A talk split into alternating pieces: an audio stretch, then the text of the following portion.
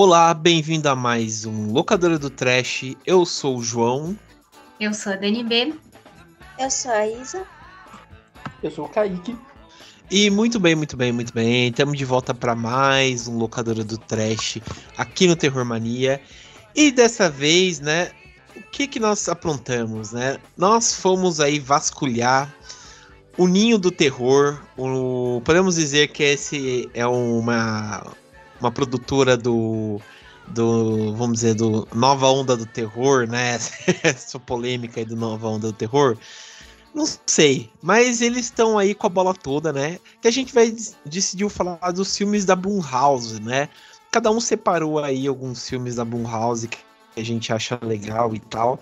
Assistimos aí, fizemos esse Remember ou assistimos pela primeira vez e decidimos trazer aqui para essa discussão, né? É, sobre o estúdio mesmo, né? Falar um pouco sobre a Blumhouse e também falar um pouco desses filmes aqui. Beleza? Bom, vamos só para os recadinhos aí e a gente já volta.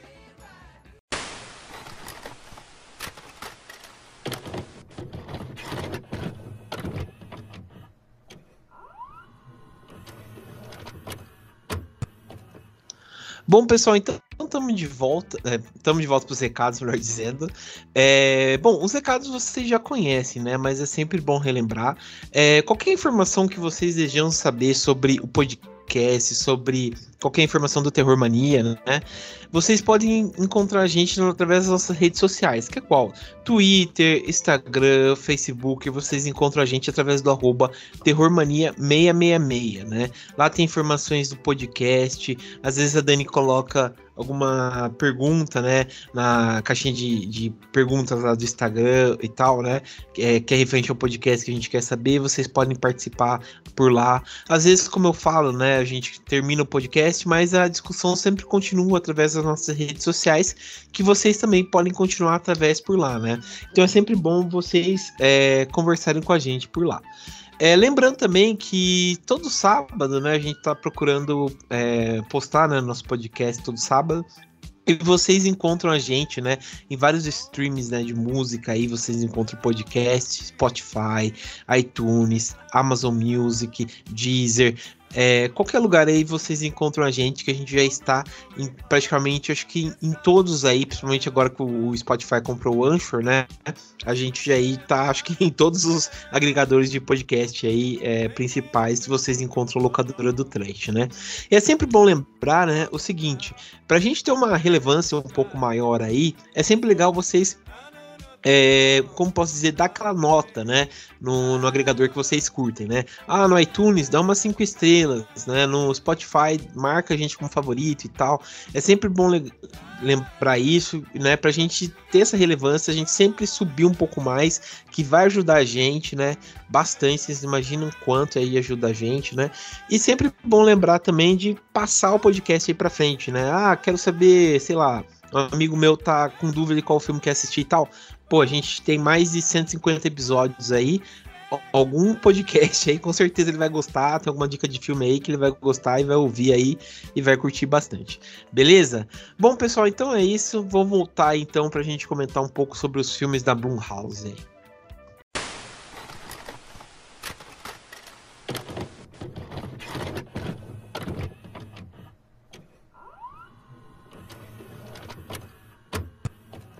Bom, pessoal, então voltamos aí a falar um pouco sobre, os, sobre a Blumhouse Productions, né?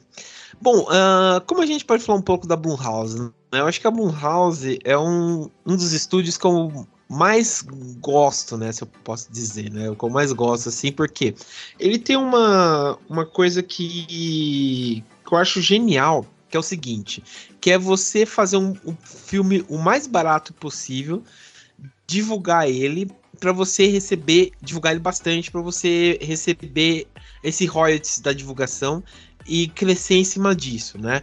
Um exemplo disso é o Atividade Paranormal, né? Que é o modelo, né? Atividade Paranormal que a gente já comentou aqui, né? Acho que no outro podcast que a gente gravou, O, o Atividade Paranormal, tipo, custou 15 mil dólares só e recebeu uma, tipo, uma bolada, né, de bilheteria de 193 milhões, né, de dólares. Esse seria mais ou menos o modelo que a Blumhouse segue. Você produzir um filme bem barato e receber o, a bilheteria cada vez maior, né? E foi assim que eles seguiram, né? Mais ou menos essa, essa fórmula, né? A gente pode ver, por exemplo, com o Insidious, né? Com o aquele lá do, do The Purge, né? O, o aquele lá do Sinister, né? Que é o, o Invocação, do, Invocação do Mal, que é com o Ethan Hawke e tal. O, Ai, até, até que tô com os números aqui em inglês, tá difícil para mim. O é, The Boy Next Door lá também, que é muito bom. Enfim, vários outros aí, né? O Creep tal, que a gente vai comentar também, né? São outros filmes, assim, que são exemplos de filmes bem baratos que receberam uma bilheteria muito boas, né? E o fundador dessa ideia foi o, o Jason Blum, né? Que ele fez essa ideia de fazer uma produtora desse jeito e contratou um monte de gente boas, né, para fazer. É, diretores, né? Então, ao longo dos anos, ele trabalhou com gente como James Wan, né, nosso queridinho aí James Wan, que aí sim explodiu ele, né, principalmente por conta do, do Insidious e tal, né? É, depois ele trabalhou com o M. Night Shyamalan, né, que teve, teve, os filmes aí um pouco... Acho que foi a reviravolta do M. Night Shyamalan, acho que foi quando ele começou a trabalhar na Blumhouse, né, que a gente viu aí o Fragmentado, o A Visita e tal, são filmes que acho que deu essa reviravolta na carreira dele, né, que a gente comentou até. E também ele trabalhou com o Jordan Peele, né, que foi o Get Out, o Us, o, até o próximo, o mais novo aí, né, que é o, o Nope e tal, né, que deu essa reviravolta também aí no, na Blumhouse, né. E é legal comentar que a Blumhouse, por exemplo, não faz só filmes de terror. Ele fiz, eles fez também, acho que dois excelentes filmes aí que eu gosto bastante, que é o Black é, eu, eu, em inglês eu não sei direito falar a pronúncia, que é da clã lá, o. A, é, Kaique, me ajuda aí. Qual que é o filme lá da clã do. Black Clansman. Black, Black Clan. É, infiltrado na clã, eu acho, né? Black, é, enfim. Infiltrado na clã. É, que é puta de um filmaço, né? Que tem, que tem o, o, o John David Washington, né? É, que acho que meio que revelou ele também pro mundo, né? E o Spike Lee ganhou o roteiro, né? De melhor roteiro por esse filme, o Oscar de melhor roteiro. E também outro filme que eu gosto bastante, que, que saiu em 2014, 2015, que é o Whiplash, né? Que é um puta de um filmaço também, né? É, então você vê que ele não só produz filmes de terror, ele produz tipo dramas, é, produz filmes de ação, que é o caso do Infiltrado na Clã e tal, né? Então são filmes que, tipo, como posso dizer, ele abrange todos os públicos, né? Então é, é bem diverso o que ele produz, né? O Jason Blum. E o legal também é que o Jason Blum, por exemplo, ele não fica só é, em filmes de terror. Ele vai também para várias questões aí, por exemplo, de, de, é, tipo, como posso dizer, abraçar várias mídias. É caso, por exemplo, que a gente tem da, da questão do cinema, da questão da televisão e também da questão de livros, né? Que ele vai e aborda outras mídias também, né? Então é bem legal isso daí. Como ele cresce e vai abraçando outras mídias e tal, né? É, é... E também uma outra coisa que seria interessante a gente separar aqui, que ele também consegue é, como posso dizer, ele consegue trazer dentro da, da, da Blumhouse a questão de tipo de fazer os diretores têm uma liberdade muito, muito grande de produzir o que eles querem, né? Que é um pouco difícil quando você vai encontrar é, grandes estúdios, tipo Paramount, Universal, Warner, uh, Warner e tal, né? Que você vê que vai castando um pouco a pessoa, né? De produzir. E aqui ele pode pirar, a pessoa meio que pode pirar e fazer o que ela bem entender, né? É, a gente pode ver isso pelo Get Out, né? Eu acho que se o Get Out, tipo, não tivesse saído pela Blumhouse, eu duvido muito que, tipo, teria essa liberdade de fazer o que ele, que ele quisesse, né? Ou até o próprio o The Purge, né? Que, que, se, que é um filme assim, quando saiu na época, eu achei assim ele bem polêmico por mostrar, por pegar um pouco de questões, né, é, políticas, bem políticas, principalmente depois do segundo filme também, que eu achei bem legal, questão que ele vai mexer na política e tal é, americana, né? Mexer nessa ferida americana e tal, do, do rico, da questão da riqueza e tal, da soberba da, da riqueza e tal. Então eu, eu, gosto muito de como ele dá liberdade pro, pro diretor ser bem autêntico, né? Dele mexer, eu acredito. É, e também produzir o que ele quer, né? São coisas que, por exemplo, a gente vê né, no próprio próprio é, Green Inferno, né? Que, o, que muitas pessoas odeiam, né? Que o, Ellen. Que o, o, o Ellen fez, né? Mas eu adoro. O Belk Experiment também, que é esse filme aqui bem. É, como posso dizer? Bem assim escondidinho, né? Mas é um filmaço esse filme também, que é uma galera que trabalha e tipo é um experimento social aqui, tipo de amigos de trabalho que ao pouco eles vão se matando, né, um ao outro, que lembra um pouco Battle Royale, né, mas acho que em experiência de trabalho. E, mas é um filme é um, é um filme bem legal, né? Eu acho que acredito que seja muito por conta da de como a Blumhouse é, é, dar essa liberdade para os autores serem autores, né, e não mero é, fantoches dos estúdios, né, se eu posso dizer assim, né. Mas enfim, é, bom, vou deixar aí vocês falarem um pouco, né. É, Kaique, eu vi que você ia falar alguma coisa aí, desculpa te interromper. É, o que, que você ia falar? Eu? Eu não ia falar nada, não. Ah, tá. Então acho que foi só uma explosão, mas eu vou puxar você de novo vou perguntar, qual foi o seu primeiro filme que você assistiu da Blumhouse? Você lembra? Menino, não lembro nem que eu vi hoje. Deixa eu ver. Peraí, eu tô com uma lista aqui, vamos ver se desperta alguma coisa. É, não despertou nada. É, eu acho. É assim, é, eu acho que o primeiro filme que eu assisti sabendo que era da Blumhouse é, foram os filmes do. Memória boa. É, do menino. Que. Oh, o... Não, o. Não, ah, não, sim, foi esse. Foi esse. Foi o do. É que tá vindo o nome James Gunn, não sei por que, que tá vindo James Gunn na minha cabeça. Mas não é James Gunn. É James o Wan. James Wan, nossa, isso. James Wan, porque eu, eu assisti. Isso, eu vi o Sobrenatural. Uhum. É, eu não lembro porque eu tava assistindo, assim, de boas, que eu já sabia da, da fama do, do James Wan. Assisti Sobrenatural é, tranquilo. Aí quando veio aquela cena, aquela famosa cena do, do jumpscare do, do demônio vermelho é, atrás do, do Patrick, Patrick Wilson. Uhum. Então, aí eu vi aqui, tipo, aquilo me deu um mega susto. Eu falei, tipo, mano, não dava nada para esse filme. Esse filme me surpreendeu. E só que aí depois, se eu não me engano, o, o Invocação do Mal também é da, da Blumhouse, né? O Invocação do Mal, não, não é não. É, eu, é acho que já é da Warner. Ah, ó, ótimo, ótimo, não preciso nem falar, porque aí foi um filme que eu não gostei muito no começo, só fui amar mais pra frente.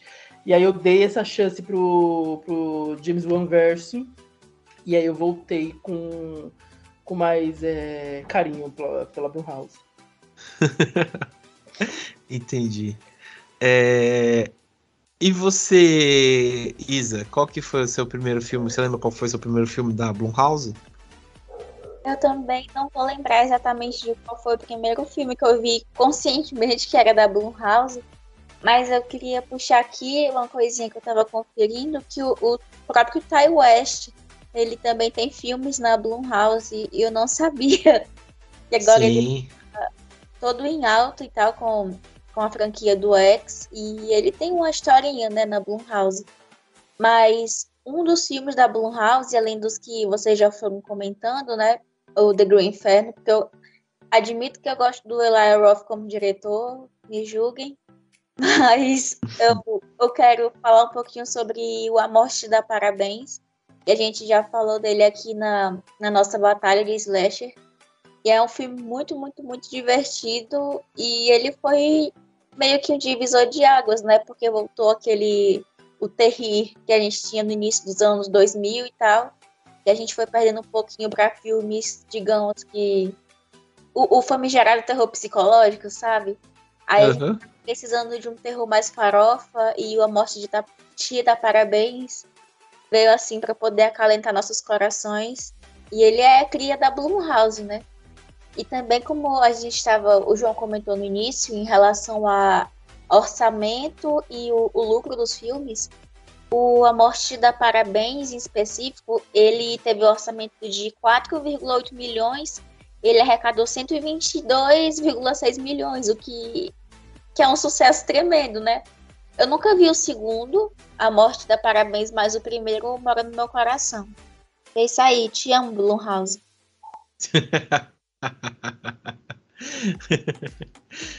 e, e você, Isa, você lembra qual foi seu primeiro filme que você assistiu da Blumhouse, assim, que tipo, você sabia que era deles?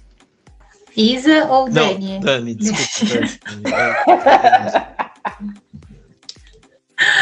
Acontece, é a gente. De, é a volta triunfal da, é, da Isa. É muita emoção que a Isa tá de volta. É. Gente, eu tava vendo, é, né? Fui dar uma olhada na lista de, de filmes, assim, da, da Moonhouse pra gravar o episódio. Eu já vi tanta coisa que nem eu sabia que era deles. é, mas eu acho assim, o primeiro que eu vi foi Atividade Paranormal, né? Mas assim, era, foi um dos primeiros filmes que eles lançaram também. Acho que só tinham tipo uns quatro filmes antes. É, então acho que eles estavam ali né, começando, mas já começaram com tudo. E foi assim uma franquia que eu até comentei no episódio passado, né? É uma franquia que eu amo, vi todos os filmes, os bons, os ruins, tudo. É... Mas eu acho que sabendo assim que é deles, eu não consigo lembrar. Eu acho que foi ali mais ou menos na mesma época também, quando começou a sair os filmes. É do, do Sobrenatural, né? Que saiu, tipo, um, dois, e aí acho que também começou a ficar bem forte, assim, tipo, você vê os filmes e ter a cara da Blumhouse já, uh, que aí também saiu o, A Entidade, muitos filmes dessa mesma vibe, que eu assisti tudo na época. É... Ai, não sei, gente, eu vi tudo. É... A Isa comentou da Morte da Parabéns, também é uma franquia que eu amo. Gente, os dois filmes são maravilhosos. Inclusive, assista ao segundo, Isa é muito bom. Me deu até vontade de rever agora, já de, de novo, que eu amo. Assisto. É, acho que teve o, o, que saiu há um tempinho atrás também, aquele Verdade é Desafio, que é um filme de terror super divertido, que eu adorei assistir também. Enfim, eu acho que eles, eles têm muitos filmes bons, né, de terror. Para mim, a maioria dos filmes que eu gostei é, tipo, desses últimos anos foram lançados pela Blumhouse. Sim. É, tipo, eles, foi o que eu falei, acho que eles arrasam assim, na questão de ter essa liberdade de fazer mesmo, né? É, ter essa liberdade de fazer mesmo, né? É, eu... eu acho que o lance deles terem, tipo, deles trabalharem com um orçamento baixo, eles têm que apostar na criatividade, né? Não adianta. Sim. Não, é criatividade é o que move o mundo, né? O, para mim, tipo, foram dois filmes assim que eu sab, meio que sabia por conta. Um foi por conta do, do Omelete, que eles falaram do The Purge, né? Uma Noite de Crimes, que mora no meu coração. Eu amo essa série de filmes, né? Depois eu assisti a série também, porque eu adoro Uma Noite de Crimes, acho genial. Uma, uma, uma, uma franquia genial, adoro Uma Noite de Crimes. É, e depois uma outra também que, que eu sabia que era deles por conta da, do Toca o Terror, né? Que, que um site que eu acompanho também de, de terror e tal. Que eles comentaram dessa continuação, desse filme, que na verdade é uma continuação de um filme de 76, que é The Town Dead, é, The Town Dead Dread Sundown, né? Que é um cara que é um tipo um, um serial killer que ele parece o Zodíaco, né? Que ele usa uma, tipo, uma máscara de pano na cabeça e ele ma mata uma galerinha, né? De uma cidade que chama é, Sun, é, Dread Sundown, sei lá. É, só que, tipo, é meio que uma continuação. Texas Arcana. Ah, é verdade. É verdade. Boa. que, que seria eu sem você, Kaique? Verdade, hein? É, que é meio que uma continuação e não seria uma continuação, né? Porque, tipo, em 70, filme de 76 original e esse de 2014 que a Blumhouse fez é meio que a continuação do filme é, do que ser, tipo, um documentário que, o cara faz do que aconteceu em 76. Daí os assassinatos voltam a acontecer. Então, tipo, é uma continuação que não é uma continuação e tal. Então, achei genial do que, que a Blumhouse produziu e tal. E achei muito, muito boa e, e, e continua na mesma pegada e tal. Então, para quem é fã de slasher e tal, é puro slasher, puro suco do, do, dos anos 70 aí, escorrendo na tela. E sabe quem tá envolvido na produção desse filme? O. Não, não sei. Quem, quem que é? Ryan Murphy, o daddy de todas nós gays. Sério? Lá. É, é, você acha que o filme, o filme não ia ter uma, uma broderagem? Você acha é. que uma broderagem nos anos, no início dos anos 2000 tem a mão do Ryan Murphy? É, tem aquele. Tem a cena do, da galera, dos dois meninos, né? Da, da banda lá, né? Na, na, dentro do, do, do, Dentro do. Acho que do. Sei lá, do, do estacionamento, né? É verdade, né? É, deu pra explicar mesmo, né? Deu pra explicar. mesmo, né? Do nada estava um negócio, meio uma bronha assim, entre dois, dois rapazes muito bonitos. Mas. É. é Ryan Murphy. E a, Blum, a Blumhouse deu um filme muito bom pra, pra Ryan Murphy fazer, que é o Normal Heart também. Que é um filmaço que tem o Mark Ruffalo e tal. Que ele vai falar da. Tipo, da galera. É, do, da galera. Do. Do, é, do começo da AIDS, né? Dos anos 80 e 90, que. Que vai ter, né? o, o, o o tipo o pessoal, né, tipo Ai, que é o pessoal de São Francisco, né? Que, tipo, eles se juntam e vira, tipo, uma assembleia, né? Entre gays, lésbicas e tal, né? Pessoal trans pra, tipo, ter os direitos, né? É, para poderem ter, tipo, coquetel, né, esse avanço aí. É muito, muito bom esse filme aí, Normal Heart, que ganhou é, o, o Globo de Ouro, tipo, de melhor filme para TV e tal. E a Blumhouse fez também. É muito, muito bom esse filme aí, Normal Heart, vale a pena. É, bom, vamos então aí para os filmes que cada um separou. É, vamos parar de babar o para Blumhouse. vamos aí comentar os filmes aí.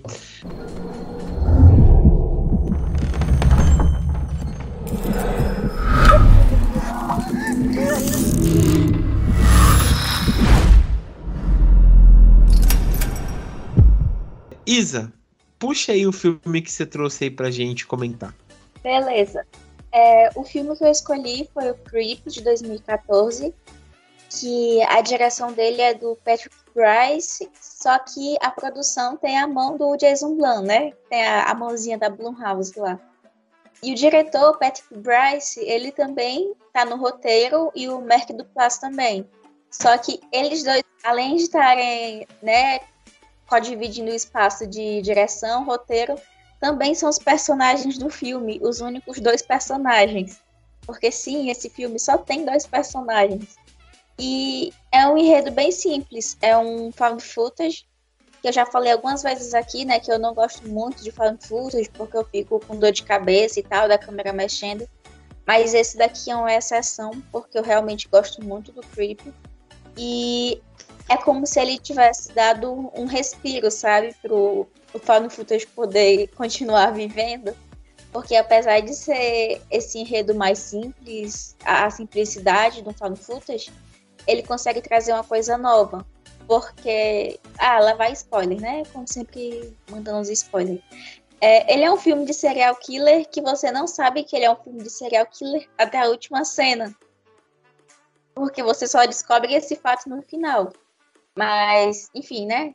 Spoilerzão aí, pra quem não viu. É, e a trama dele é a seguinte: tem o Aaron, que ele é um, um cinegrafista que tá passando. Né, tá precisando de dinheiro. Daí no Craigslist tem um anúncio de um cara lá aleatório que quer que ele passe lá umas oito horas filmando ele. E é só isso que o anúncio diz lá numa montanha afastada de tudo. Aí beleza, o Aaron vai, ao encontro desse Joseph, que é o cara que fez o anúncio. E ele espera, espera, espera e o cara não aparece. Daí depois de um tempo o cara aparece e ele é simpático, assim, só que é uma simpatia exagerada demais. E você fica com aquele pezinho atrás, assim, hum, esse cara é estranho, esse cara tá escondendo alguma coisa. E ele tem uma mania horrível de ficar dando susto em, momentos inapropriados.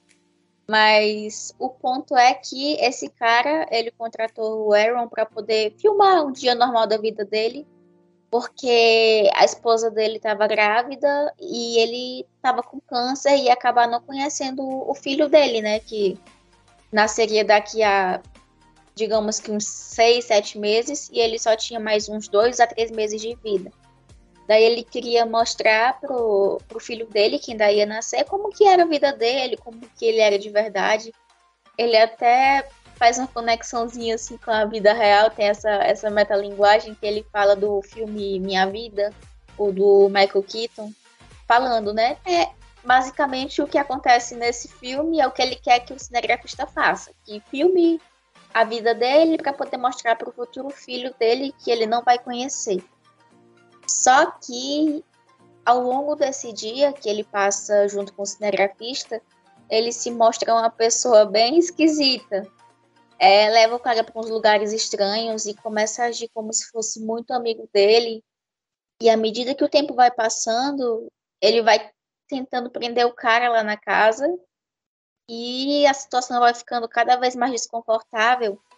Só que é, é muito compreensível, eu não sei, pelo menos para mim foi, porque normalmente a gente acha, ah, esse protagonista é burro, ele vai morrer porque ele é burro. Mas se fosse eu também morreria, porque todas as atitudes do cara seguem as coisas que eu teria feito. Assim, não, ele só tá querendo fazer amizade, ele é um cara legal, não precisa ter medo. E é pra ter medo, né? e é por isso que acontece todo o desenrolar da história. Eu vou tentar contar mais um pouquinho, sem explanar muito o que é que vai acontecer depois, mas o filme ele é inteiro em found footage.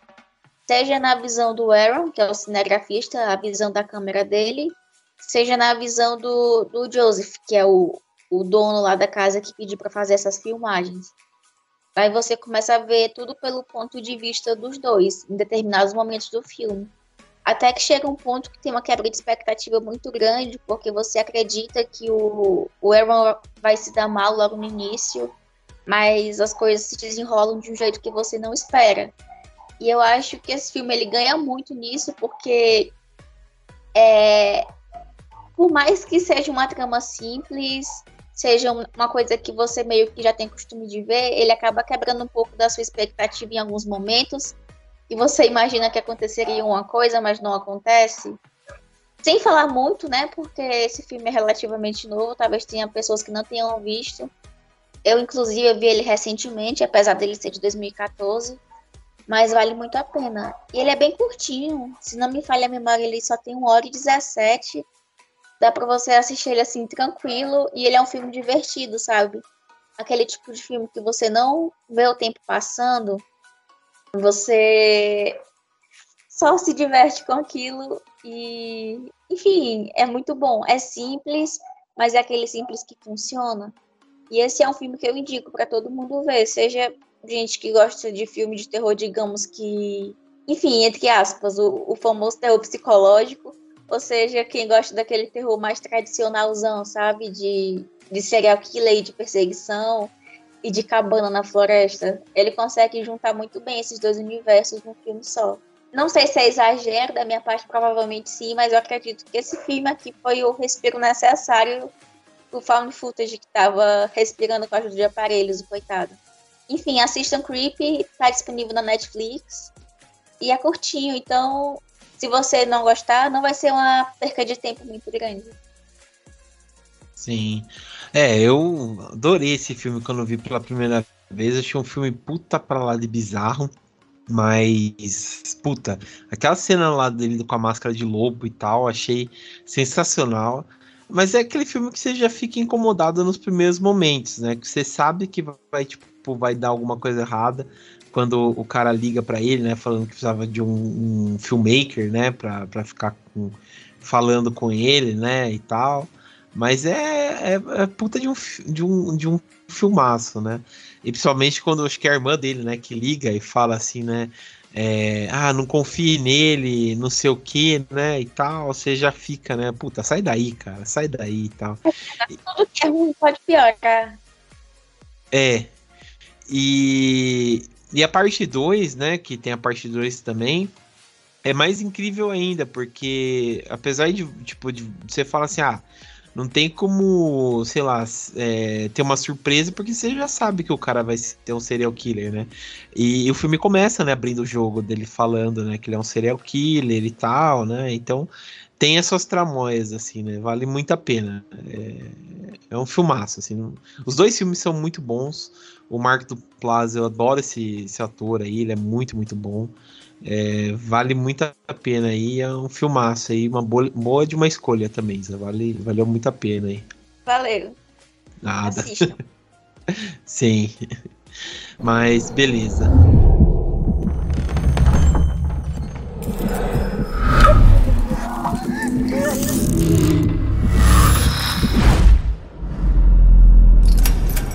Bom, é, Kaique, traga o seu filme aí que você escolheu. Bom, vamos lá. Estou um pouco doente, mas vou, seja que Deus quiser. O meu filme, é, se eu ficar, se a minha voz dá, dá algum problema, é, tá normal. Meu filme de hoje é o Corra, que eu acho que, assim, eu acho que não é só um, é, para mim, na minha opinião, ele não é só o melhor filme da Blumhouse, mas também ele é um dos melhores filmes de terror dos últimos tempos, tanto que ele foi eleito, se não me engano, pela Variety um do, o melhor roteiro do século XXI, porque o filme é, ele é muito bom. E basicamente a sinopse é, é de um fotógrafo negro, que é o Chris, que é interpretado pelo Daniel Kaluuya, que ele tem é, uma namorada, a Rose, que é uma mulher branca, e ele vai é, passar o fim de semana é, com os pais da Rose. Vai ser a primeira vez que ele vai conhecer os sogros. Só que quando ele chega nessa casa, ele percebe que o clima ele é muito, ele é muito estranho. É, ele já chega com essa, com essa ideia de que vai ser uma situação estranha, porque ele é um homem negro é, envolvido nesse relacionamento interracial e ele não sabe qual vai ser a recepção dos pais da namorada. Só que com o passar do tempo, e apesar dos pais se mostrarem muito. É, é, muito camaradas, muito ah, receptivos e solícitos com, com ele, vai criando um clima de tensão e as coisas vão, vão se mostrando que elas não são exatamente como elas, elas aparentam ser. Que é uma coisa muito legal, porque é meio que uma. É, meio que um. Eu acho que é o flash forward, que tipo, é meio que uma situação que está demonstrando o que, que você vai ver no, no final. Que o que aparenta, o que está na, na carne, não é o que está no interior. Então, tipo, é meio essa situação que o filme tenta mostrar e isso mostra como o Jordan Peele, assim, no primeiro trabalho dentro do terror, ele já desponta, tipo, esse gênio que ele vai se demonstrar nos próximos dois filmes. E o elenco do filme é incrível. Você tem, tem o Daniel Kaluuya, que eu acho que é um dos papéis, se não for o papel mais memorável da carreira dele até então. Você tem a Alison Williams, que hoje em dia está muito em, em, voga por causa da, da, da Megan. Megan. Uhum. É, eu já até esqueci esse, esse filme. O da Megan. É, Megan, que é outro filme da Blumhouse também, né? Sim, maravilhoso, assim. Eu, eu, esqueci porque minha memória já não tá tão boa, mas ele é muito bom. Mas é um filmaço. Filmaço. Tem o Lakeith Stanfield, que também é mais conhecido é, por, por Atlanta.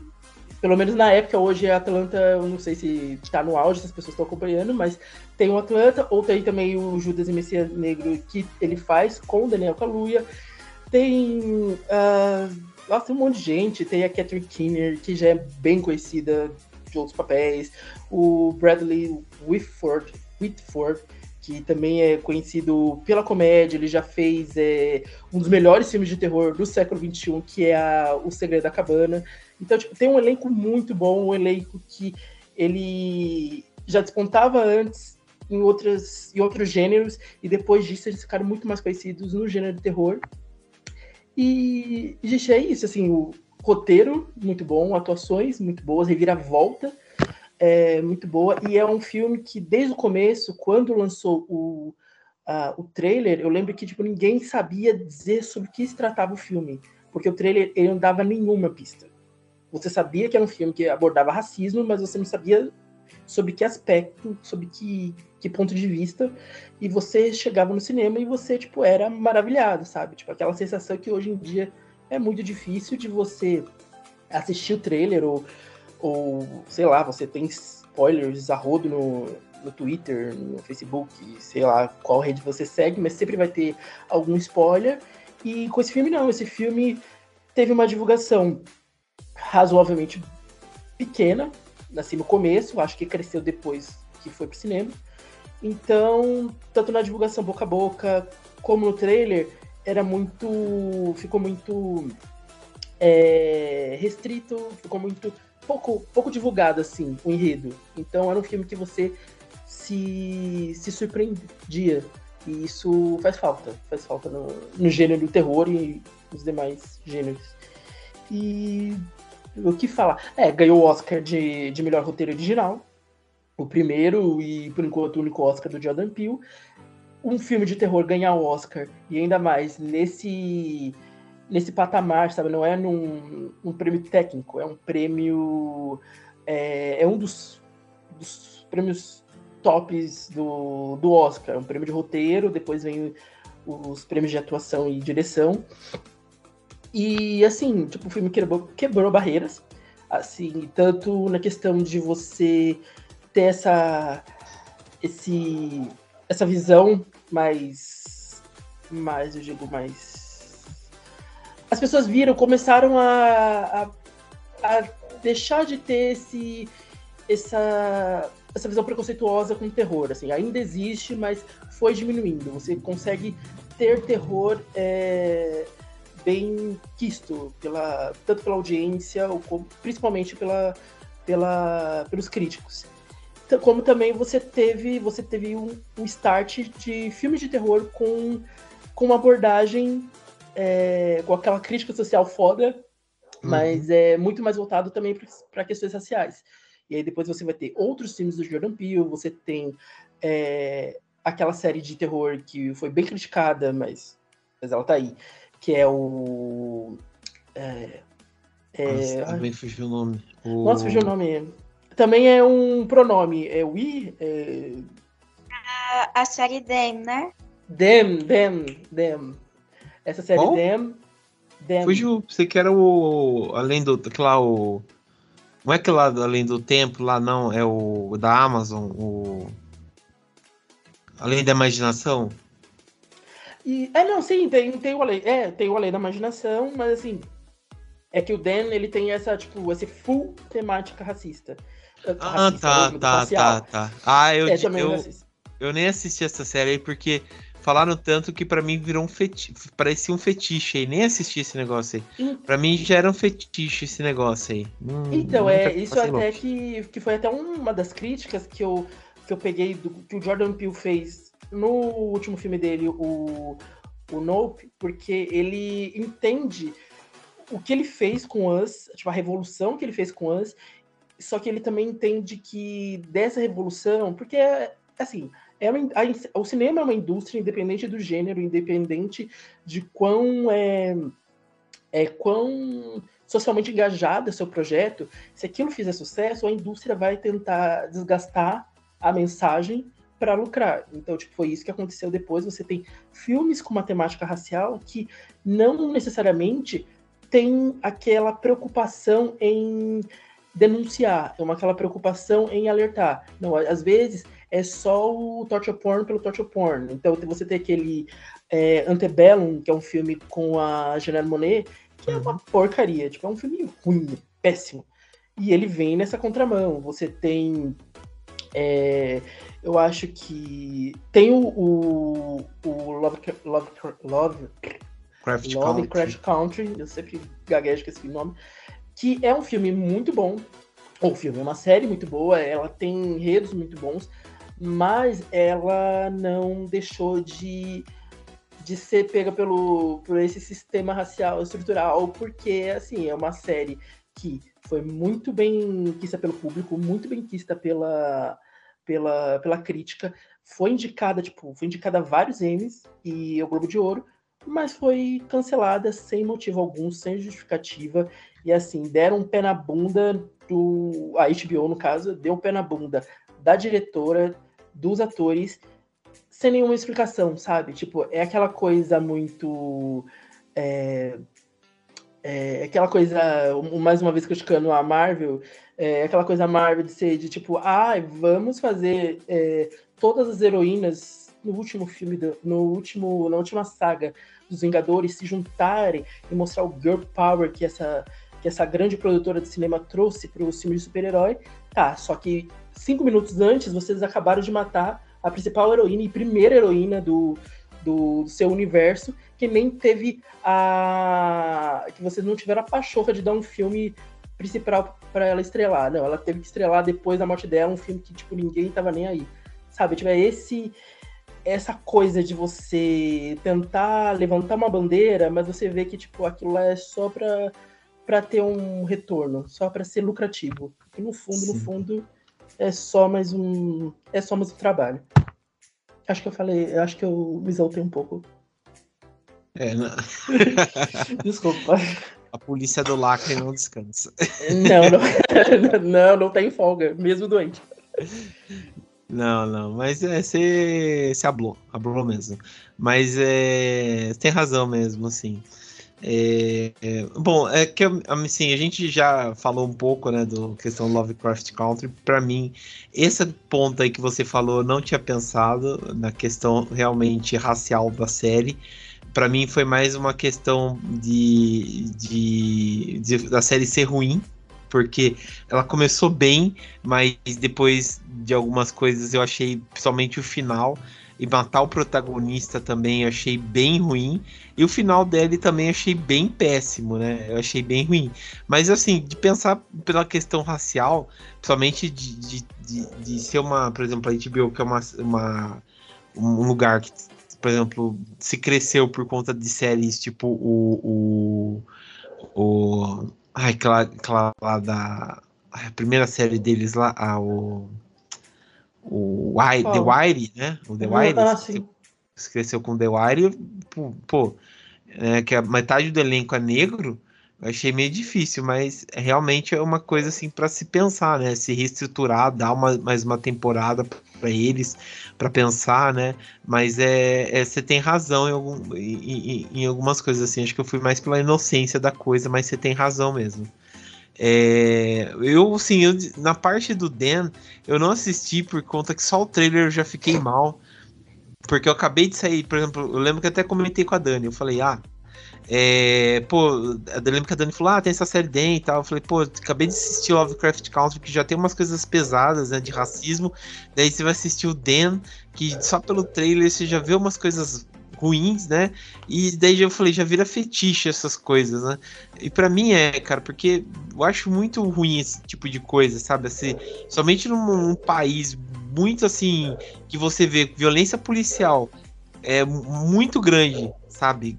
muito grande que tem já um alvo certo é, e principalmente série se apoiar sobre isso e principalmente quando você não tem uma construção é, muito boa para para levantar uma crítica para se levantar e ter um público é, esperto para saber eu acho que só vira tipo é, mais gatilho para as pessoas sabe se se apoiar e falar, é isso mesmo, sabe? Tem que acabar com esse povo, tem que acabar com essas coisas mesmo. Então eu sou contra ter esse tipo, tipo de, de, de filme, sabe?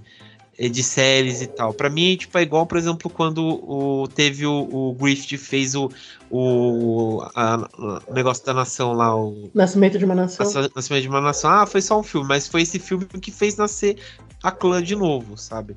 Então, para mim, acho que são filmes ou séries e tal que não deve existir, não tem que ter, sabe, é, por exemplo, o povo negro sofrendo ou e tal, sabe? Eu acho que são filmes péssimos, são coisas que não devem passar esse tipo de mensagem para mim, na minha visão. Não são esse tipo de coisa que deve passar esse tipo de mensagem, assim. Enfim, é isso. Eu acho isso e pronto. te apoio, te apoio. É, sabe? Chega. Para mim, para mim é isso. Mas enfim. É... É, igual, é igual aquele áudio, né? Eu não quero saber de depressão. é isso, chega. É, mas ó, só dando um adendo aqui, é, Corra assim, não é tipo, nossa, meu filme predileto da vida. Mas eu acho que ele funcionou muito bem, porque ele conseguiu, tipo, ter a crítica dele, que, tipo, ao mesmo tempo que não é tipo uma é pesado pela situação em si, mas eu acho que ele conseguiu mesclar, tipo, é, um pouco de humor, sabe? Deixar uma coisa. E ter um final ali feliz, entre aspas, né? E eu acho que o filme soube abordar muito bem essa questão, e acredito que é por isso que ele acabou se tornando uma referência. Mas o que veio depois, realmente, o pessoal ficou tentando ali copiar a fórmula que deu certo, o pessoal pesou muito a mão, né? Muita coisa de mau gosto, muita coisa sem sentido. Mas enfim, eu acho que até desviando um pouco mais do, desse fofo, né? É, eu acho muito curioso, tipo, como vários filmes da Blumhouse, assim, é, meio que ditaram o que ia vir a seguir de tendência no, no terror, né? Porque eu acho que também quando eles lançaram, tipo, Atividade Paranormal, o Found Footage voltou, assim, muito forte é, quando eles lançaram Corra também veio essa onda fortíssima de. Gente, esqueci o nome de terror. Como é que é? Não é novo terror, é outro. É o New. Não, eu ia falar New French, não, é o. É a... Esqueci. Qual que é o nome, Isa? É o pós-terror? É ah, é o pós-terror, pós-horror, né? Pós-horror, verdade. Tipo, foi um divisor de águas, assim, fortíssimo. É, também, até quando eles lançaram é, os filmes mais antigos, tipo, Sobrenatural, que a gente comentou aqui, que é aquele terrorzão mais clássico, também foi muito na época que veio muito filme nessa vibe. Então, tipo, é curioso como, apesar de, de ser, assim, ah, é uma produtora de baixo orçamento, mas eles têm uma influência, eu acho que eles têm uma influência fortíssima, assim digital que vai ser lançado, tipo, que vai virar uma tendência. Sim, eu, eu concordo com você nesse ponto aí, sabe? Somente ah. acho que com a atividade que você falou, né? É, e outros, sei lá, outros filmes, né, que vão se crescendo, por exemplo, Insídios, né, que depois teve até a própria entidade, que acho que, que é um pouco chupado, né, do que o James Wan faz. Enfim, é minha opinião. Eu a Ghost é Story é, do, é do, da Blumhouse? Qual? A Ghost Story. Aquele com a. Com a Não, esse é da, da 24. Ah, tá, tá. É que também merece um especial, né? Aqui é, no, no qual eu não vou participar. Não? Ah, beleza. Sem a presença do João, tá? E a gente já fez especial. Só é. não ter os filmes do Ari Aster que eu, que eu participo, porque chega, chega. Não, Basta, não, muda, muda, Brasil. Ter que assistir os filmes do Ari Aster aí já é tortura. Nossa, não critico o paizinho, não critico o paizinho. Meu Deus do céu. Eu, eu vou aqui fazer minha camisa do fã clube do Ari Aster. Ai, chega. Isa, eu, eu tô junto com você, eu vou pegar eu também, vou, vou produzir. Fazer a cozinha Passa duas. Minha. é... Enfim. É... Bom, vamos então passar pro, pro, pro da Dani. Dani, é... comente aí que, que, o seu próximo filme. Bom, eu escolhi é, o filme que eu vou comentar, Upgrade. Ele não é necessariamente um filme de terror, assim, ele tem alguns elementos, né? Uh, ele tá mais para um thriller, é uma ficção científica. É, ele é um filme, acho que 2018, 2019, não lembro. 2018. Ele conta. É, então, esse filme, ele é vai bem aquela onda Black Mirror, tipo, ah, isso é muito Black Mirror. Ele conta a história desse casal. É, tipo, o cara ele é um mecânico, ele odeia a tecnologia, tipo, nossa, a tecnologia está destruindo a humanidade, ele é bem ogro, ele não quer saber de nada moderno. Porém, ele é casado com uma mulher que trabalha na, na área de tecnologia. E que para ela é tudo de bom, tudo maravilhoso. Enfim, opostos se atraem. Estão lá vivendo a vidinha deles, ok. Eis que eles sofrem um, um assalto seguido de um acidente de carro e a esposa dele morre e ele fica tetraplégico. E aí, o que, que faz ele voltar a andar? A tecnologia. Eles instalam lá um, um negócio nele, um chip, enfim e que consegue devolver os movimentos para ele. Então ele é, volta ao normal, né? Uh, só que ele volta ao normal além do normal, porque essa, essa é tipo uma inteligência artificial tipo, que, que instalam nele, e tipo, isso começa a dar um. Como se ele tivesse um superpoder, assim, tipo, ele começa a ficar, tipo, muito poderoso, ele, ele começa a ficar muito forte, assim, o corpo uhum. dele vai se transformando, e na medida que, que essa tecnologia vai se adaptando ao corpo dele, é, ela vai tipo, se, se apossando da consciência dele também.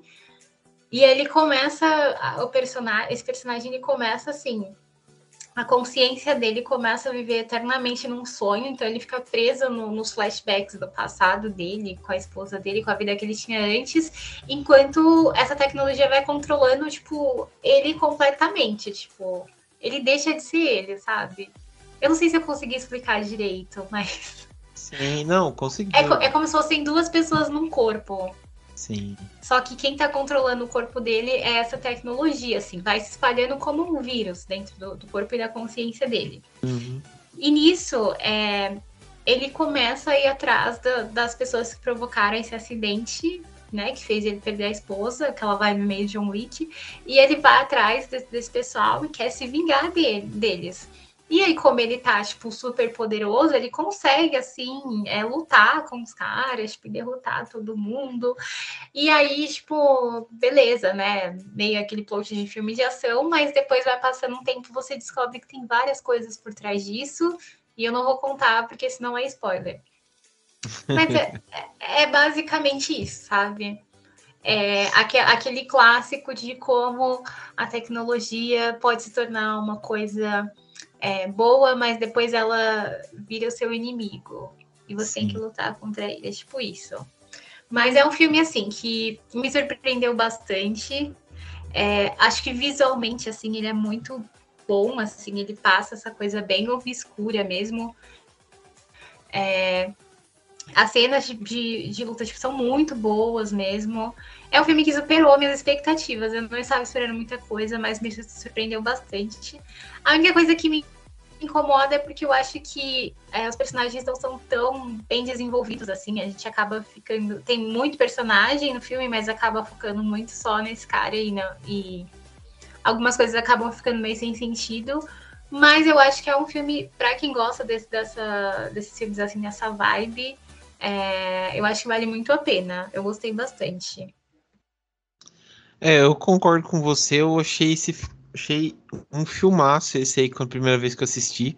É, eu gostei muito desse filme. Gostei muito porque, tipo, é, mostra muito esse negócio do, do, do, futuro, né? Que ele se passa num, num tipo, um, não num futuro assim muito distante, mas num futuro próximo. E, e a questão, tipo, dele realmente, tipo, depender da, da tecnologia novamente para poder fazer as coisas, achei muito legal. E quando aparece, tipo, esse meio que esse vírus, né, de computador nele, ele começa a se remontar e fica super biônico e tal. Achei muito, muito foda, né? E, tipo, legal que acompanha, por exemplo, as outras pessoas, né, é, ao redor, né, que também, por exemplo, tem modificações no corpo. Tem um cara que eu lembro que, tipo, ele atira na é, tipo, tem uma, uma pistola na mão, né? Que ele recarrega, que é auto, tipo, que ele colocou dentro da mão dele, né? Então, tipo, ele tem uma pistola na mão. É... Eu achei, achei bem interessante, né? O, o, filme, assim, não é, não é aquela coisa, é... vamos dizer, muito impossível, assim, né? Achei, achei bem interessante o que ele se propõe a criar aqui, esse filme. É, eu acho que a, a, parte assustadora, assim, é você pensar que isso é muito possível. Acho que é, uhum. foi uma sensação que eu tive assistindo o Megan, né? A gente até fez um pocket do filme. Eu acho que ele vai muito nessa linha, assim, de você ver uma coisa que está muito próxima de acontecer e Sim. que pode ser muito bom, mas também tem tudo para dar errado. Sim. E, e uma coisa que, que eu gostei dele é porque, tipo assim, ele pega umas coisas que, por exemplo, eu achei, achei divertido. Por exemplo, a questão de dele ser um pouco assim, pé no chão em algumas coisas, assim, pra ele brigar. Então, por exemplo, como ele, ele não fica fodão 100% do tempo. Então, por exemplo, às vezes ele precisa voltar a, a, a, a, vamos dizer, a ser tetraplégico, né? Porque ele sofre aquele acidente e tal. Então ele precisa voltar a ser tetraplégico. Então ele precisa voltar na, na cama para as pessoas não desconfiar que ele que tá se vingando, né? Das pessoas ou fazendo aquela investigação. Daí tem uma cena no bar que eu gostei muito, que é quando, tipo assim, ele vai procurar, né, as pistas e entra, tipo, naqueles bar de motoqueiro e tal, né? Que todo mundo é brigão e tal. Daí a, ele é, tipo, ele tá entrando é, estilo Stephen Hawking, né? Na, na cadeira de roda e tal, que precisa se mover com com a ajuda, tipo, daqueles canudos, né? Daí ele fala, ah, vamos brigar e tal, né? Daí o cara fala, ah, é, vamos então, né? Daí ele fala assim, ah, então vamos no banheiro lá brigar. Daí quando ele entra lá no banheiro, daí ele fica de pé, o cara, tipo, o outro cara que ele vai brigar volta tudo destroçado, né? Isso que é, isso que é divertido, né? E, e vale, vale a pena ressaltar que eu tenho uma teoria que esse filme ele se passa no modo que você falou, né, de, de tipo de uma coisa de futuros assustadores, que eu tenho uma teoria que esse filme se passa no mesmo universo de, de uma outra série que, que é um pouco de humor, mas é um humor é horrível, que eu não sei se vocês já assistiram, que tem na Amazon, que é uma, uma série que se chama Upload. Sim, eu tô, tô assistindo, inclusive. Cara, essa série é assustadora, se você parar pra pensar. É, tirando a Dani, vocês já assistiram essa série? Kaique Isa? Não, não, assim, ah. série. Série. É, é, tá difícil. Série pra mim é um negócio, Gente, é, um, é um, desafio. Eu vou é. pegar a palavra do Piloge aqui. Cara, é, é assustador, porque, tipo, conta a história de um. De um são pessoas que, por exemplo, é, você tem a opção de você ou morrer ou você tipo fazer um upload da sua mente para uma outra, para uma realidade virtual. É, então, por exemplo, seu corpo morre, mas sua mente vai para um outro lugar. E as pessoas que têm, tipo, condições financeiras vão, tipo, um resort e tal, cinco estrelas, e vivem nesse lugar. E as pessoas que, tipo, querem, é, vamos dizer, reviver novamente, é, vão e não tem muitas condições, vão para um outro lugar totalmente horrível, sabe? É, e é uma coisa terrível, cara, sabe? Totalmente terrível essa, essa ideia de você ficar num lugar, sabe? É, sei lá, estranho, sabe? É, enfim, é uma série assim bacana, mas é, eu tenho essa teoria que passa no mesmo universo, sabe? Não, é a série é do cara. Série... Eu, não, eu, eu só falar, cara, é a série do cara que, que tem a noiva, que ele morre e aí volta pra falar com a noiva, um negócio assim? Isso, Isso. mesmo. Ah, tá. Eu não assisti, mas.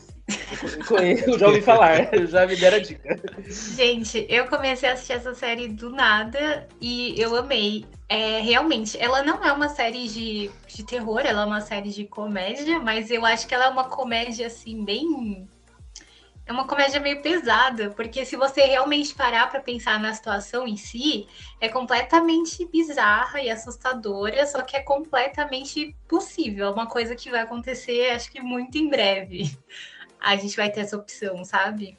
Só que é mórbido, assim, você pensar, tipo, que aquelas pessoas estão mortas e elas viraram, tipo, um pendrive e, e tipo, as pessoas fazem coisas absurdas para manterem ela ali vivendo, entre aspas, online. É, é assim, é, é, tem, tem umas situações na série, na série assim, que são bem absurdas. É, é bem o, o, o San Junipero, né, do Black Mirror. É, só que de um jeito mais. Que você entende. É, porque nessa, nesse episódio do Black Mirror, a gente vê um vislumbre do que poderia ser. Então, tipo, é muito rápido, né? Você sabe que elas vão lá, ficam viajando ali entre as realidades e tal. E essa série, ela mostra mais como, como é, tipo, viver o dia a dia mesmo uhum. disso. Tipo, depois que passou a novidade, como é que seria você morrer e acordar online? Numa realidade virtual, qual seria a uhum. sensação para você? Tipo, como sua família vai cuidar de você? Tipo, é, é, é o pós-morte, sabe? Tipo, Aí é... é muito bizarro. Daí, tipo, tem comunidades que são a favor disso, tem outras que não. É muito foda essa série, muito foda. Mas é aquela coisa assustadora desse futuro que, tipo, é, torço para não acontecer, mas é uma coisa, assim, assustadora. É que tem umas coisas que eu acho que é, fogem um pouco do, do nosso controle, assim. É, hum. é, e, e, eu acho que o, te, o, terror em si traz muito isso, né? Tipo, você estar em situações que você não, não sabe ao certo como é que vai terminar, ou como você vai controlar isso, como você vai lidar com isso. E aí, acho que quando mistura esse lance de, de terror com tecnologia, acho que funciona muito porque traz esses, esses medos, né? Uhum. Ah, só lembrando que esse filme tá na Amazon. Ah, é verdade. Ah, também falar do, que o, do Kaique, né? O Geralt tá no. Na Netflix também. Não, o Geralt tá em tudo que é lugar. Pelo que tá é. falando o Google, você joga lá que vai aparecer. Você fecha o olho e tá passando na sua cabeça, né? Não, tá até naquele Play Plus lá do, do, da Record, tá em todos os streamings. A Record acho que não, a Record acredito que não, mas enfim. Não, é, é verdade.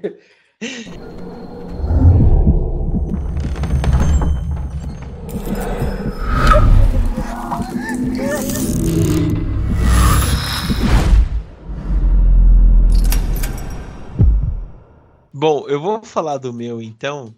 É, o meu é um filme assim que é, quando eu assisti, eu fiquei bem assim que eu não sabia nada sobre o filme.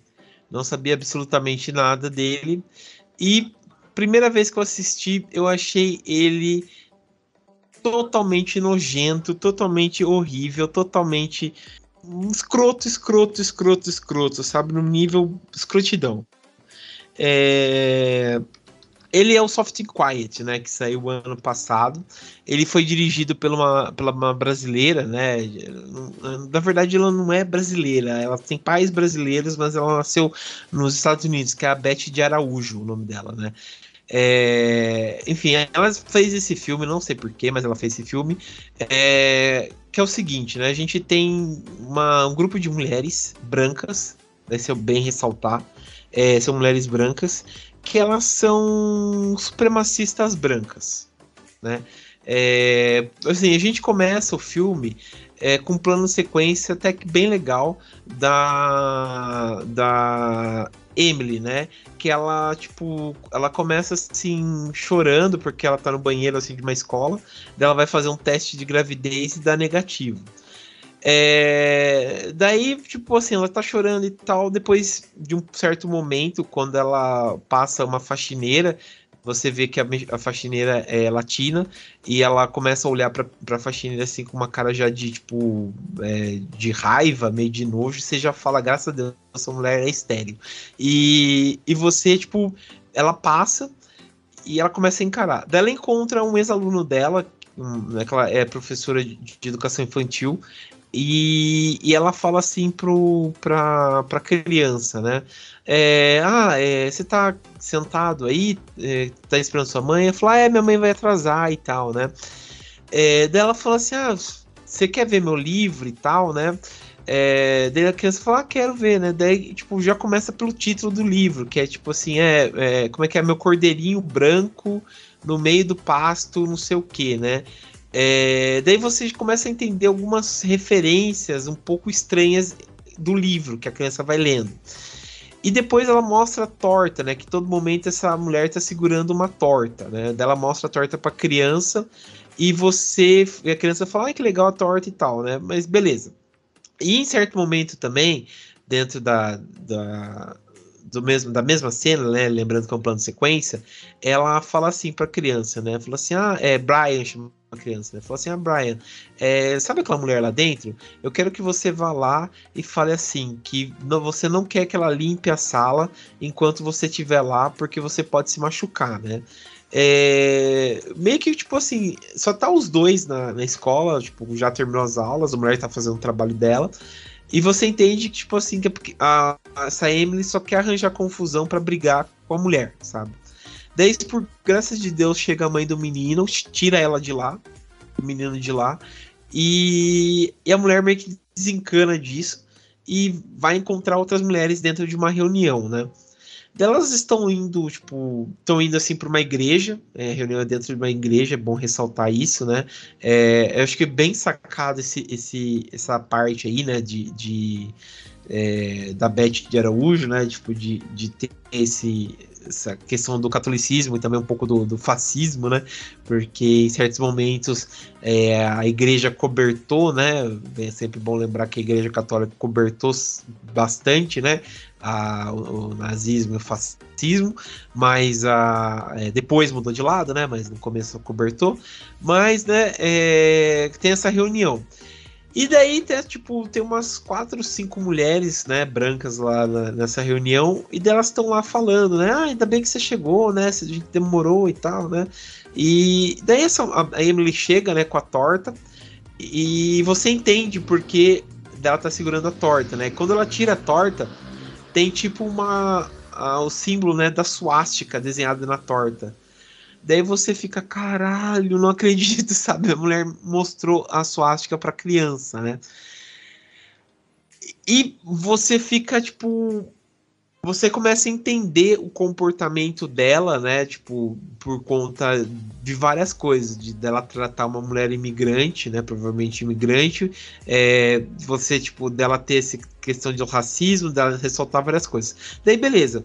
E por conta, acho que, acho que fica uns 20, 20, quase, meio, quase o tempo todo do filme, bom, vale ressaltar isso daí, é, tendo discursos de ódios, vou, vou dizer discurso de ódio gratuito, basicamente, por conta do quê? Fica essas mulheres culpando, né? É, vamos dizer, culpando o quê? É, várias questões. Uma era uma era dona de comércio, dela falou assim, ó, é, muitos, tipo, ai, meu, meu marido foi preso por conta que ele é, se defendeu contra é, latinos e tal, né, que foram iam até minha, minha loja.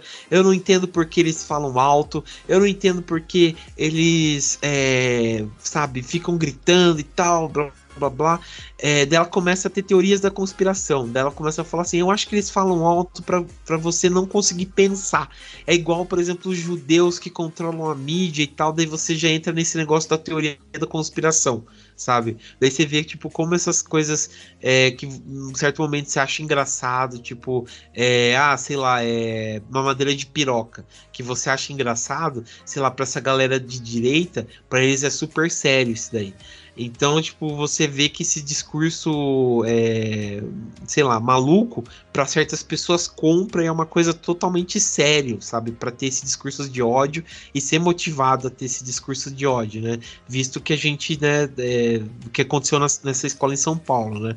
É, Daí acontece esses discursos, né? Uma, por exemplo, culpa, culpa a mídia de ser controlado por judeus.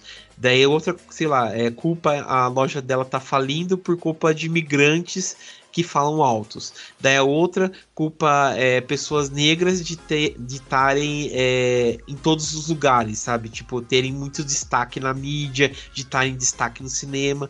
Daí outra, por exemplo, culpa uh, o marido, acho que acho que era o marido, porque ela começa a se apaixonar por uma, por uma mulher que é. que ela fala assim, mestiça, ela fala, sabe? É, sei lá, logo se entende que pessoa é parda. É, então, tipo, você vê vários discursos de ódio em vários momentos, assim. Daí elas começam a falar assim: não, a gente precisa se organizar, a gente precisa fazer ataques, a gente precisa, sabe, ter, umas revistas pra gente, sabe, se organizar. Deu uma fala assim: "Ah, meu, eu preciso contar para vocês que meu avô, ele ele lidera a, uma, uma cúpula da Klan no Texas e tal. Então ele tá pronto para nos ajudar a trazer aqui para nossa cidade uma, sabe? Então você vê que é uma coisa organizada e uma coisa assim, tipo, sei lá, meio doente, sabe? O que, que elas vão falando. Daí, beleza, fica uns 20 minutos delas falando, delas discutindo, assim, uma coisa, sei lá, nojenta, sabe? Que vai construindo isso. Daí, em certo momento, tipo, elas vão inflando com esse discurso de ódio delas e elas partem para um outro momento que acho que esse é o plot principal do filme. Que quando elas estão, tipo, dentro de uma, de uma loja de conveniência, tipo, da, da, atriz, da outra atriz, que elas chegam assim, né? Elas estão lá dentro, daí chegam duas atrizes, duas, duas mulheres né, orientais, que é a Lily e outra irmã dela lá, que eu esqueci, né? Elas estão lá comprando, lá se divertindo, conversando. Daí elas compram uma tipo um vinho, né? Tipo um vinho de, sei lá, 30 dólares, uma coisa assim. E uma outra mulher falou assim: Ó, é para vocês esse vinho custa 300 dólares, né? Daí ela fala assim: Ah, eu não vou pagar 300 dólares numa garrafa de vinho e tal, né? Principalmente dessa marca aqui, né? Daí ela, da mulher falou assim: Ah, vocês xing-lings têm dinheiro para fazer isso. Senão, é, ou vocês compram, ou vocês, sei lá, vão sair daqui rastejando. Uma coisa assim, bem nojento mesmo.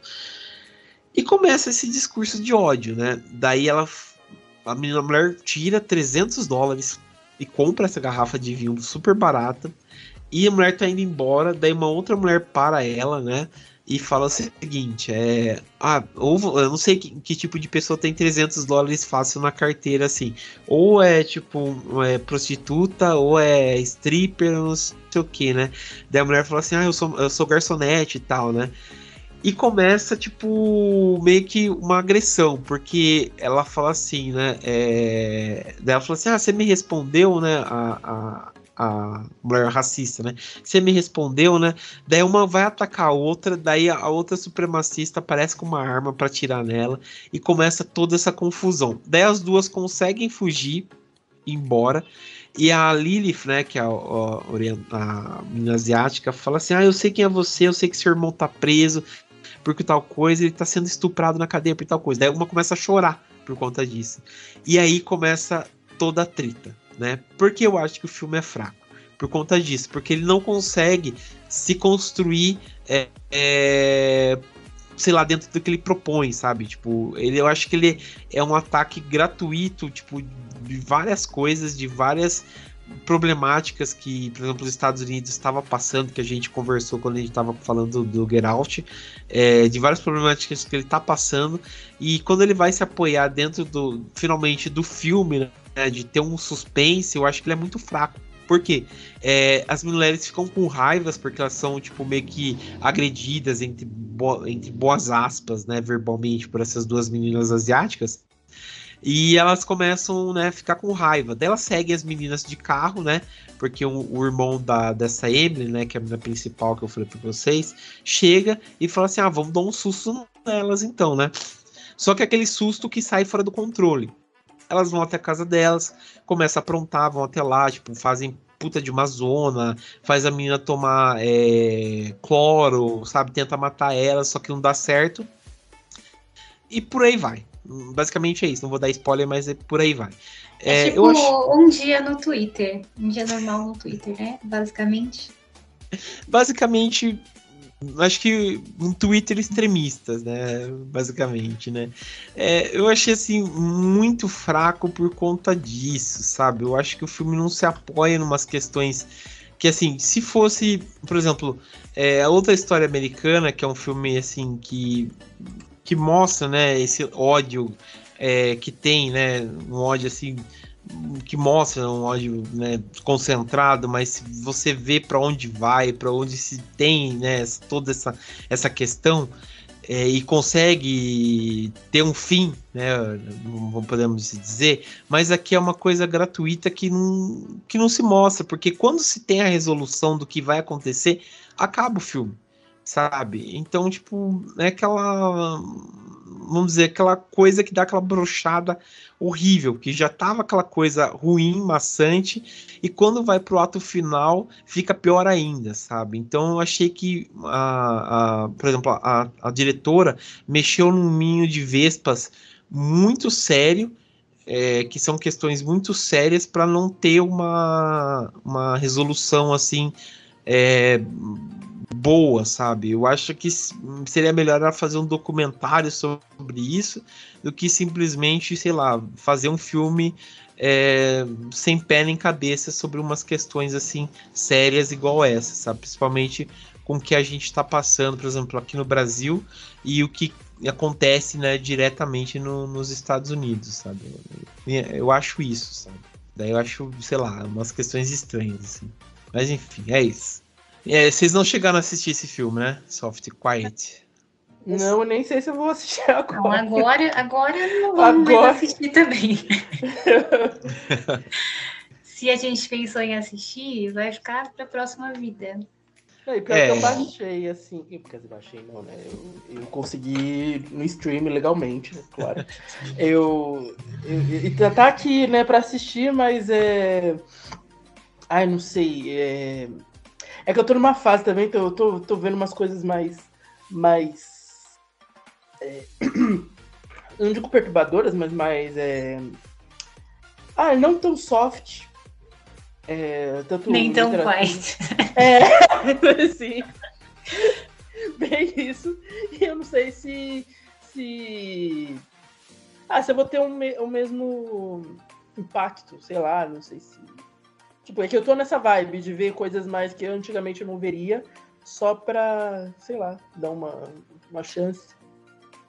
Entendi.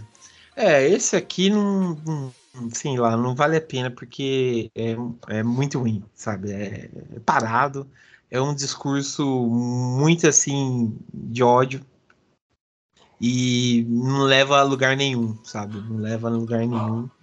E é ruim, é ruim, simplesmente é ruim. Eu é, achei... A Blumhouse também erra. É, não, assim, eu não achei que eles erraram, assim, não achei que eles erraram. Eu achei só que é relevante, tipo assim, ter um, um filme para para vamos dizer, para ter uma crítica. Mas eu acho que levantou uma bola que poderia ser direcionado um pouco melhor essa discussão, sabe? É, por exemplo, a gente, apesar de ser o filme ser ruim, a gente está discutindo aqui, mas eu acho que ele poderia ter uma discussão, ter uma, uma, uma, como posso dizer, um direcionamento melhor para para ter um final, para ter uma discussão, para sabe trazer coisas importantes, sabe, não ter um, um ódio pelo ódio, sabe, é, não sei qual que é, porque a, a mulher também, sabe, a diretora do filme é, é, asia, é asiática, é latina, né? Então, sei lá, não sei se ela.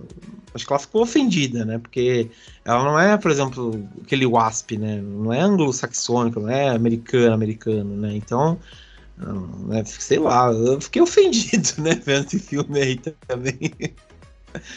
É, mas enfim, é isso. Mas não achei que eles erraram, não. Eu achei só que não tem uma resolução muito boa só. Mas é um filme que vale a discussão, assim, se souber, como posso dizer, levantar é, é, um direcionamento, né? Mas enfim, é isso. Mas enfim, é isso aí. Bom, é... Bom, pessoal, então acho que é, quero, né, quero agradecer aqui o pessoal que participou até agora aqui, tá? Lembrando novamente que essa discussão não se encerra por aqui. Vocês podem acompanhar, é, vocês, melhor, vocês podem voltar, né, a discutir aí no nosso Instagram aí, né, sobre os filmes da Blumhouse que vocês curtiram, né, ou curtem, né, para a gente comentar. E lembrando também, né, que só acessar o arroba terrormania666 que vocês né, ficam aí por dentro né, de todas as novidades do Terror Mania. Beleza? Bom, então eu quero agradecer aqui a presença do Kaique. Obrigado, viu, Kaique? Eu que agradeço. E também agradecer a presença da Isa. Obrigado, viu, Isa? Obrigado também. E também agradecer a presença da Dani. Gratiluz. Gratiluz sempre. E é isso, pessoal. Obrigado e até mais.